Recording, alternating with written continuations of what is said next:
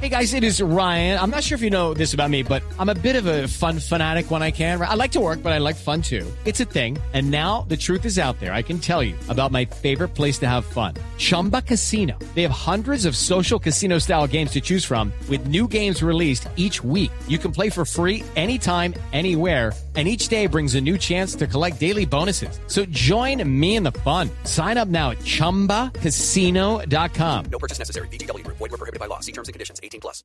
Boombox. ¿Qué tal? Bienvenidos a esta actualización de noticias en Blue Radio. Como siempre les acompaña Slobodan Wilches. Hoy lunes 22 de enero. Iniciamos con la noticia más importante, por supuesto tiene que ver con el fallecimiento de la senadora Piedad Córdoba en la ciudad de Medellín. Su familia confirmó que el cuerpo de la senadora hará un recorrido que ya comenzó por Quibdó. En las próximas horas llegará al Congreso de la República, donde permanecerá en cámara ardiente y en Medellín será sepultada el próximo martes para ser homenajeada.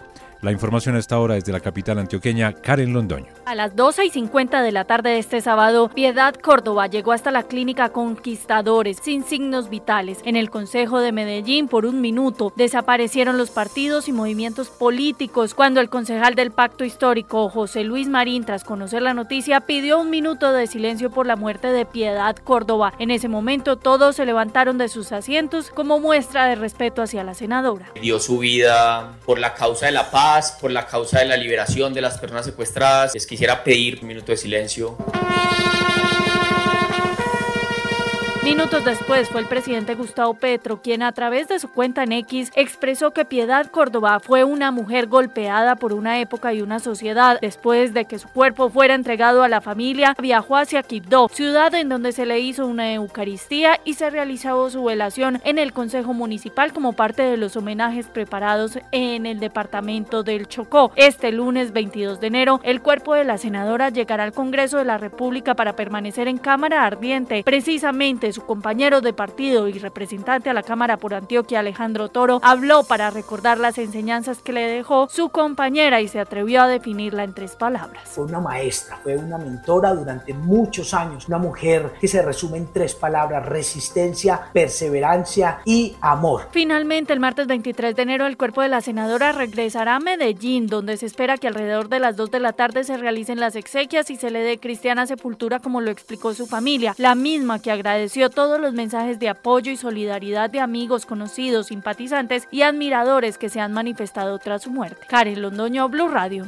Y en Venezuela, desde el presidente Nicolás Maduro hasta la hija de Hugo Chávez, lamentaron el fallecimiento de la congresista Piedad Córdoba.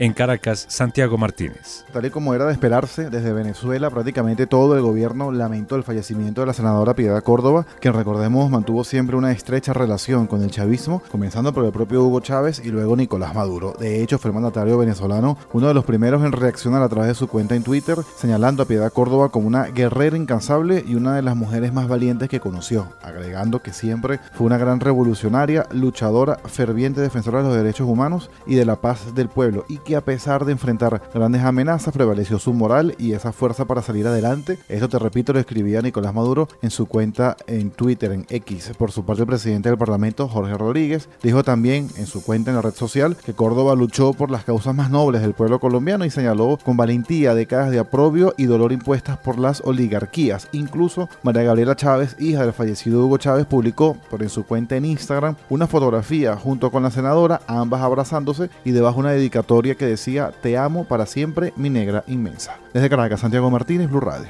Y en medio de la muerte de la senadora Piedad Córdoba, el presidente de la República, Gustavo Petro, propuso desarrollar un Congreso progresista que permita diseñar una estrategia para ganar las elecciones presidenciales en 2026. El presidente dice que el pacto histórico tiene que ser un solo partido. Esto generó, por supuesto, reacciones de la oposición diciendo que el presidente está participando en política. Damián Landines.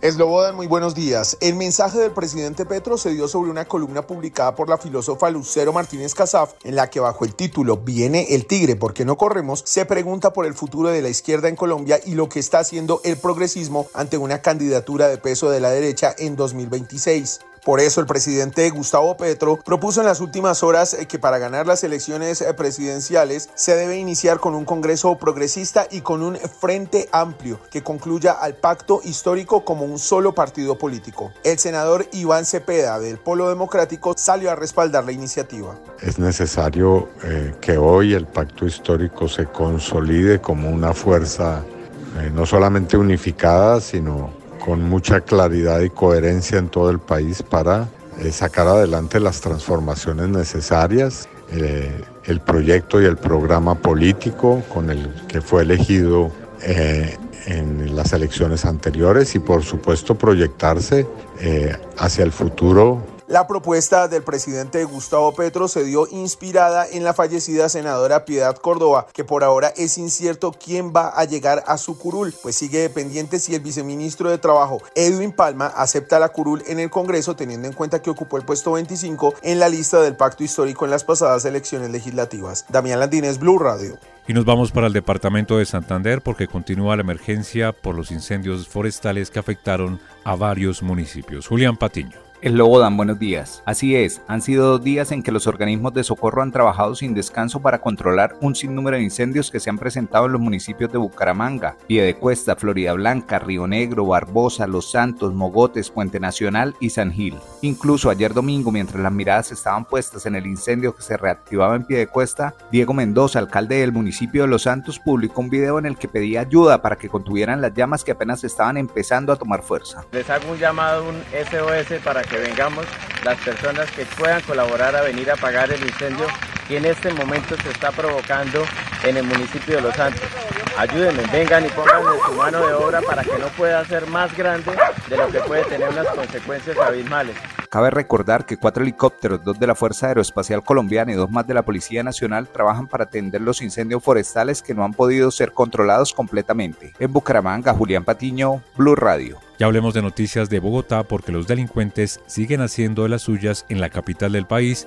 En las últimas horas se viralizó una fotografía que demuestra la manera en la que tres delincuentes a mano armada robaron a los integrantes de un carro convertible en plena luz del día en el norte de Bogotá. Viviana Vargas. Buenos días, Slobodan. La SIGIN de la policía asumió la investigación por el asalto a los ocupantes de un vehículo en la intersección de la carrera séptima con calle 85. En la imagen se ve como tres hombres que se desplazaban en dos motocicletas aprovecharon que el semáforo de la calzada norte-sur estaba en rojo y que había mucha congestión para intimidar a los ocupantes de un vehículo Mercedes. E incluso a uno de los asaltantes le dio tiempo de bajarse de la moto y apuntar directamente con un revólver al conductor del vehículo. Mientras tanto, los demás se esperaban para ayudar con el escape. El alcalde mayor de Bogotá, Carlos Fernando Galán, a través de su cuenta X informó que el secretario de Seguridad está en la investigación de los hechos y persigue a los responsables. Si bien no se conoce de una denuncia puntual de la víctima, la información inicial indica que el asalto habría ocurrido en la tarde del pasado sábado llevándose su billetera. Viviana Vargas, Blue Radio. Y hablando de Bogotá, otras cinco camionetas de las 17 que fueron robadas a la Unidad Nacional de Protección fueron recuperadas por las autoridades. Juan Esteban Castañeda. Con esto ya son 11 las camionetas que se han recuperado de las 17 que fueron robadas en la madrugada del pasado viernes en un parqueadero de la localidad de Suba. Policía Nacional aún adelanta las investigaciones correspondientes para dar con el paradero de los seis vehículos restantes, que recordemos iban a ser destinados para la Unidad Nacional de Protección. Esto dijo el general Daniel Gualdrón, comandante de la Policía de Bogotá.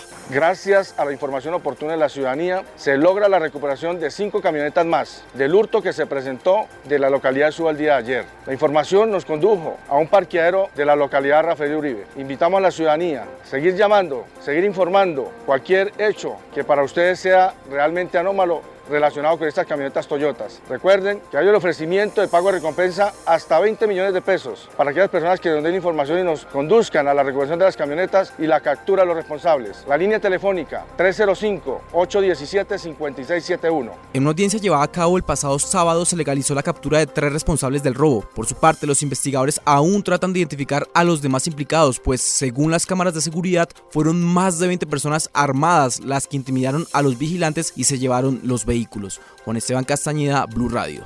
Y en otras informaciones, hasta 40 millones de pesos ofrecen las autoridades de recompensa por el triple homicidio ocurrido en las últimas horas en el municipio de Copey, en el departamento del Cesar. Diana Comas. Se están encendidas las alarmas entre las autoridades del departamento del Cesar. Los 40 millones de pesos que están ofreciendo las autoridades de recompensa por el triple homicidio ocurrido en el municipio del Copey también está dirigido para quien dé información que permita dar con la captura y desarticulación de organizaciones y bandas delincuenciales. Hay que recordar que ese fin de semana, mientras estaban reunidos en una vivienda consumiendo alcohol, tres hombres, al parecer miembros del clan del Golfo, fueron asesinados a bala después de que al lugar llegaran otros presuntos integrantes de esta estructura criminal y se presentara un altercado entre ellos que terminó con un triple homicidio y dos heridos. El coronel Eduardo Chamorro, comandante de la policía en el Cesar, entrega detalles. En donde se reúnen unos presuntos delincuentes integrantes del clan del Golfo, eh, es, al parecer llegan otros dos sujetos también integrantes del, del, clan del Golfo, se presenta una disputa entre ellos, un altercado en donde resultan muertos tres integrantes al parecer de, de esta subestructura criminal. De acuerdo con Indepaz, este triple homicidio hace parte de las cinco masacres que ya se han registrado en Colombia durante 2024. En Barranquilla, Diana Comas, Blue Radio.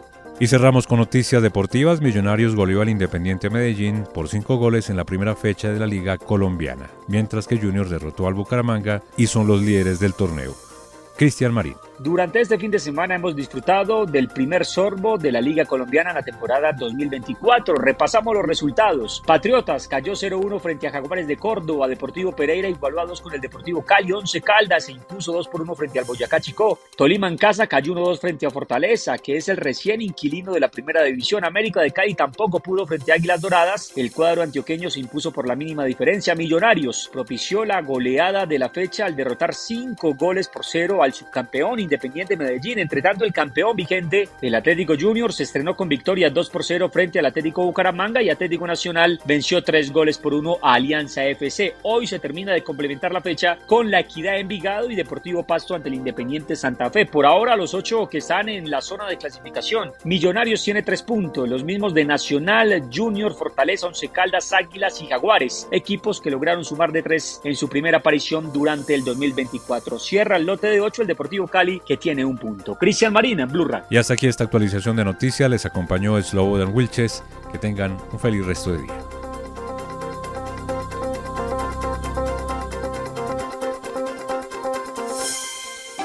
Boombox. With Lucky Land slots, you can get lucky just about anywhere. Dearly beloved, we are gathered here today to. Has anyone seen the bride and groom? Sorry, sorry, we're here. We were getting lucky in the limo and we lost track of time. No, Lucky Land Casino, with cash prizes that add up quicker than a guest registry. In that case, I pronounce you lucky. Play for free at LuckyLandSlots.com. Daily bonuses are waiting. No purchase necessary. Void where prohibited by law. 18 plus. Terms and conditions apply. See website for details.